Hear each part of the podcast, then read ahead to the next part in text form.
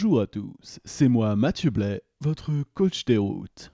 Je suis récemment parti en retraite villégiature dans un spa à Niort afin de profiter des beaux paysages et régénérer mes énergies syncrétiques pour mieux dérouter la vie de débauche que je mène malgré mes puissantes aspirations de bienveillance corporatiste. J'étais French au bout du rouleau et rien n'y faisait. Pas même de puissante sieste de 20 minutes, le jeûne alterné ou le régime cétogène. J'étais sur le point de devoir recourir au système social pour subvenir à mes besoins. J'étais une Ferrari, mais une Ferrari au point mort.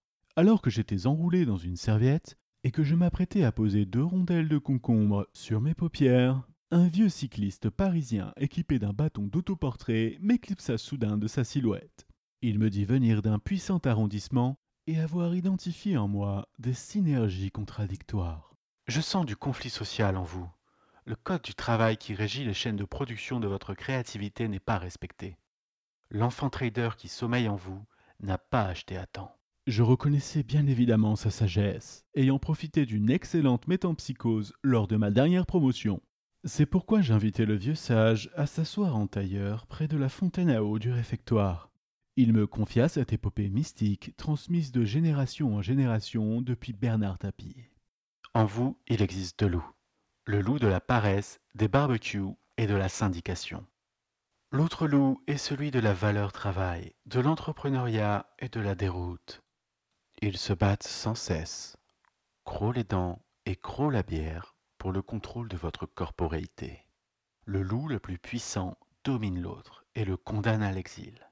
J'étais obligé de reconnaître que le loup de la merguez party avait pris le dessus sur celui de l'entrepreneuriat et qu'il fallait me renverser la saucisse le plus rapidement possible. Mais comment puis-je aider le loup de l'authentique des routes à vaincre celui de la paresse et du barbecue? À l'intérieur du loup de la valeur travail, il y a encore de loups.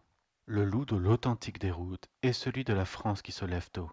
Ils se battent sans cesse et le plus puissant condamne l'autre à l'exil fiscal. Pour que le loup de l'entrepreneuriat gagne, il faut qu'un des deux loups, à l'intérieur du loup, prenne le dessus sur l'autre. Alors seulement le loup de l'entrepreneuriat et le loup de la syndication pourront rétablir leur équilibre cosmique et assurer une existence de développement personnel durable. C'est alors que je compris que le vieux cycliste parisien n'était pas un sage, mais un ancien étudiant de sciences sociales reconverti en torréfacteur de qualité, et que son épopée n'était que le fauné d'un marxisme tempéré. Je quittai donc les lieux en jetant mes rondelles de concombre à terre d'un pas décidé. Ce spa à Niort m'aura appris une chose importante en termes de leçons de la vie. En moi, il ne doit jamais y avoir qu'un seul loup le loup de l'authentique déroute.